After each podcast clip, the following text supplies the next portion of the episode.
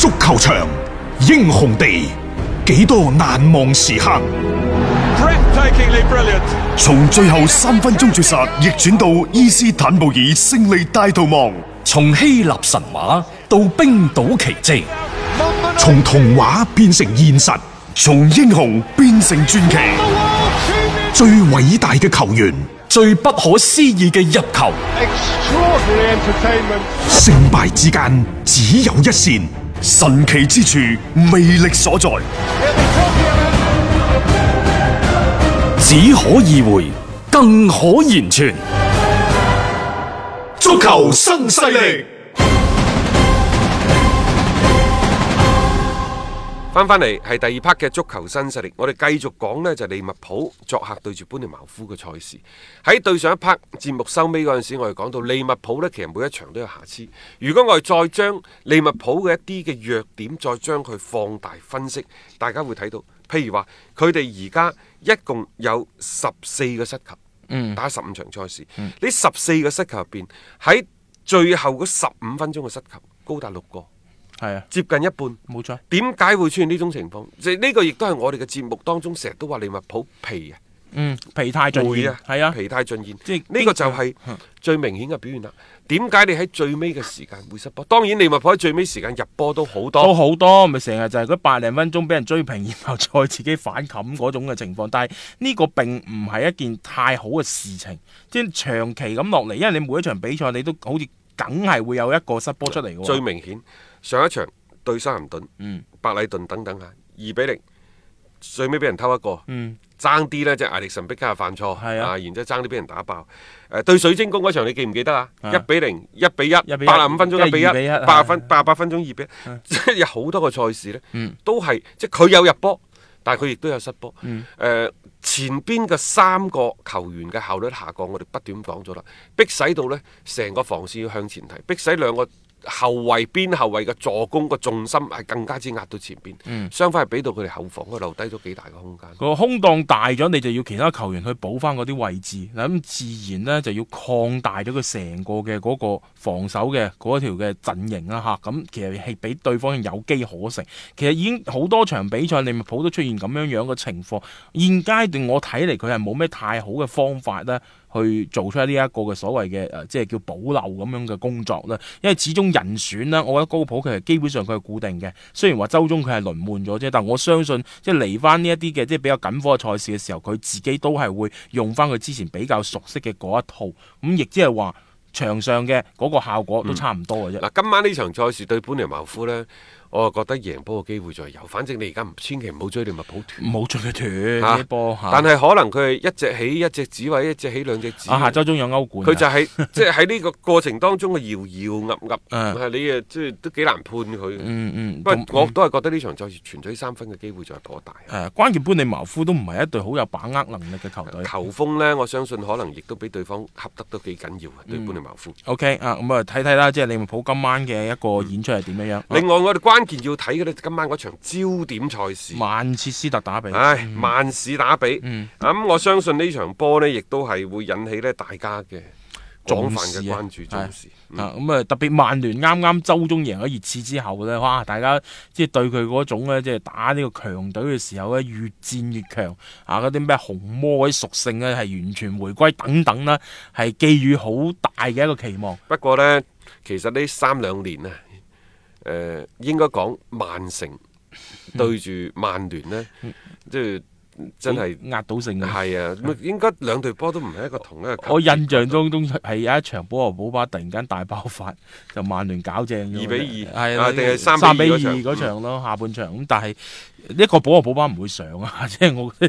即係佢而家嘅嗰個情況下，咁再加上就而家曼聯同嗰陣時有有所唔同，即係多少都會即係影響到就係話大家場上發嗯揮，再加上一樣嘢，喂曼城如果再喺聯賽失分，我覺得就好危險噶咯喎嚇，誒、呃今晚曼城係打主場嘅嚇。係誒，佢哋而家落後榜首球隊利物浦十一分。我哋講過就係話，佢哋佢哋同利物浦處於一個相持階段。咁、嗯再加上今日呢場賽事呢，佢哋係打喺後邊嘅喎。啊係啊，利物浦先打㗎。咁即係利物浦做咗做咗啲咩表率出嚟，咁曼城唔跟上嘅話，呢啲就啊真係叫隔空叫板。係啊，即係你有啲波你唔可以失分㗎，即係喺對手唔犯錯嘅情況底下，你亦都唔可以犯錯。追唔追到個分數係其次，但係你要保持住呢一種嘅對對手嘅嗰種嘅威脅力。喺之前呢，曾經有記者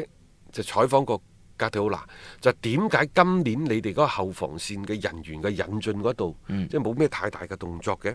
格迪奧拿呢就話其實之前呢，佢哋就覺得即係。誒奧迪奧奧奧奧達文迪仲喺度，另外呢，佢話之前佢已經諗過費南典奴踢嗰個位，並且呢，費南典奴今年係改造成一個即係所謂嘅誒、呃、邊後衞，同埋呢就左邊中衞咁嘅角色。嗯，我話其實諗諗下應該夠打 啊，即係拿破迪嗰啲又喺度係啊，啊史東斯啊等等，我都估唔到佢哋受傷㗎，有時又發下波温啊咁樣，所以呢，嚟緊呢個冬窗呢，佢話為咗球隊未來四到六年都好有前途，佢話。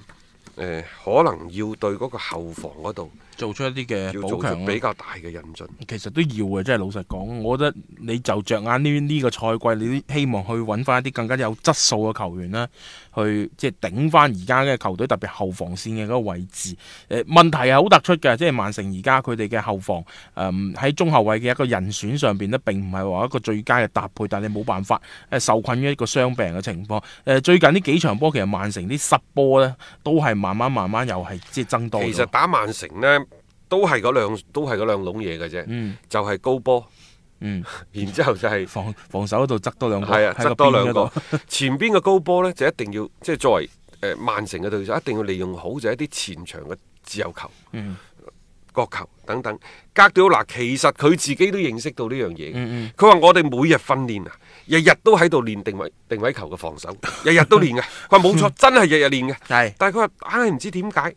反正你越練呢，就越冇咩效果。該發生嘅事情，佢總係會發生即。係咪呢批人啊？佢喺一啲即係某程度上面去防一啲嘅定位球等等，係唔係好得呢？定抑或成班球員嘅心態係打壞咗呢？啊佢自己就覺得前兩個賽季都係呢班人㗎。啊點解之前嘅兩個賽季佢定位球失得咁少，到咗呢個賽季就嚟一個大爆發呢？嗯其實我又覺得呢個係幾符合即係足球發展嘅規律嘅。嗯你以前唔入，可能係一啲運氣嘅原因。嗯又今年失得咁多，可能就還緊前兩年嘅債。唉啊你問阿雲迪克足球咪比知咯？賽永遠都係咁玄妙嘅。係啦，係咪即係冇話你喺喺嗰度今年嘅表現可以一路咁樣延續到十幾年咁樣，嗰啲係斯洛美斯級別嘅嗰啲球員可以做得到。一支球隊嘅嗰種穩定嘅狀態，呢種咁極致嘅攻守嘅演出呢，其實好難嘅，可遇而不可求啊！咁啊，今年嘅曼城呢，就係、一隊呢，就係、特點同缺點都好明顯嘅球隊。曼城呢，今年可能即係佢哋防守定位球唔好，其實喺個進攻嘅定位球嗰度都唔好嘅。嗯譬如話誒、呃，過去呢一年幾嘅時間，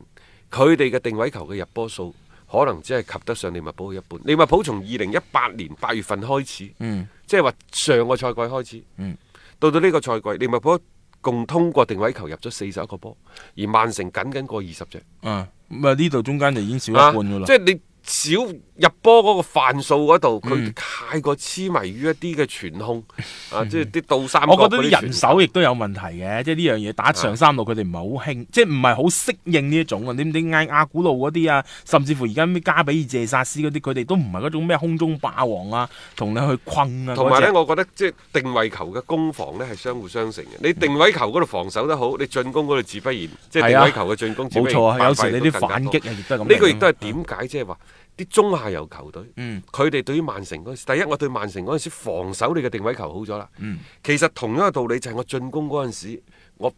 搶第一點或者搶第二落點嘅辦法亦都嗯多咗，因為定位球可能係殺曼城一個最好嘅辦法之一。嗯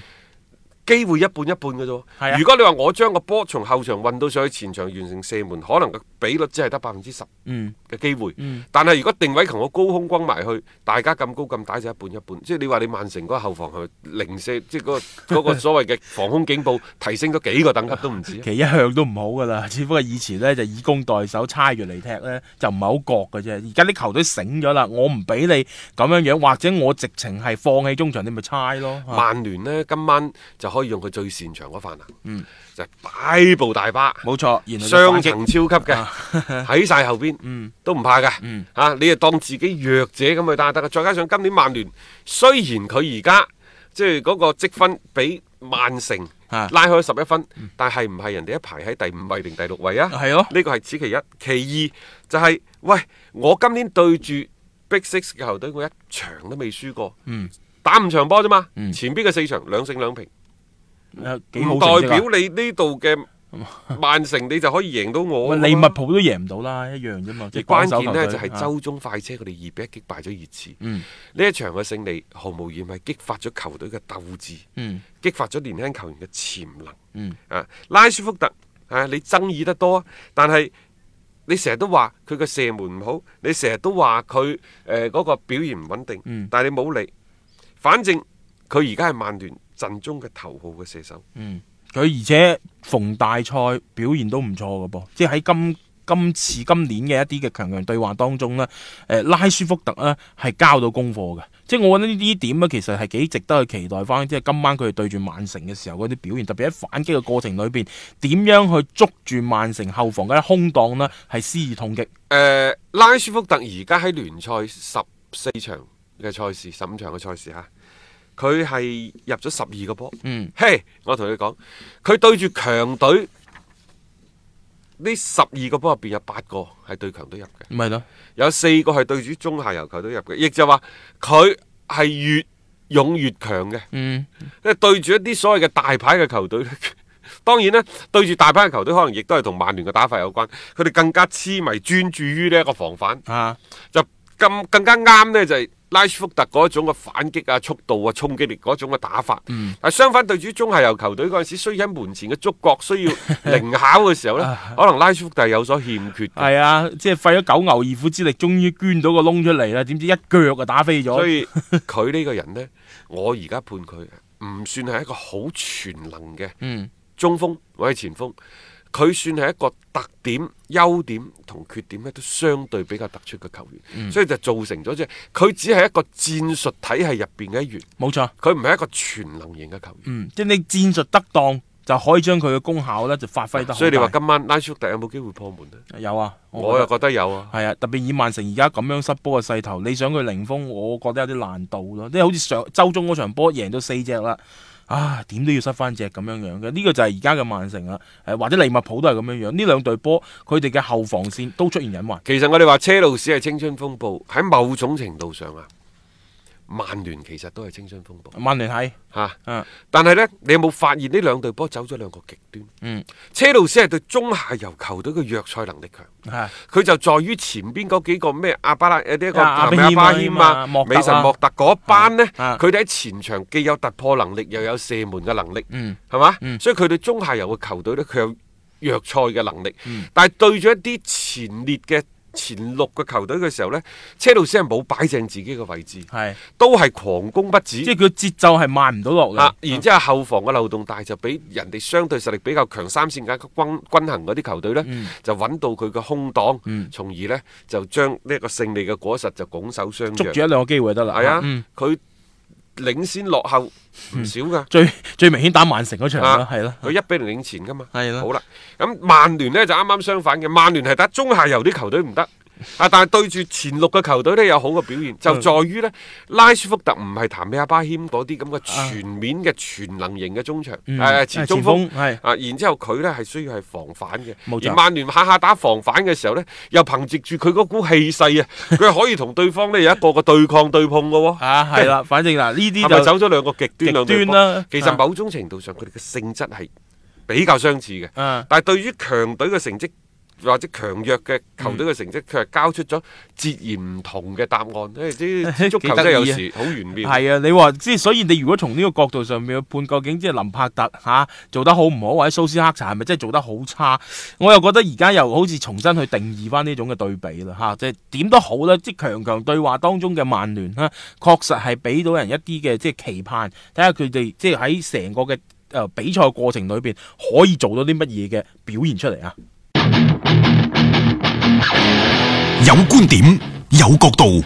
足球新勢力。一個為足彩愛好者度身訂造嘅全新資訊平台北單體育，經已全面上線。北單體育擁有基於北京單場賽事作出全面評估嘅優秀團隊，雲集張達斌、陳奕明、鐘毅、李漢強、呂建軍等大咖，為你帶嚟更專業嘅賽前預測分析以及賽後總結報告。北單體育無需註冊，一鍵辦理。想避免足彩市場起起伏伏，快啲嚟微信搜索公眾號北單體育。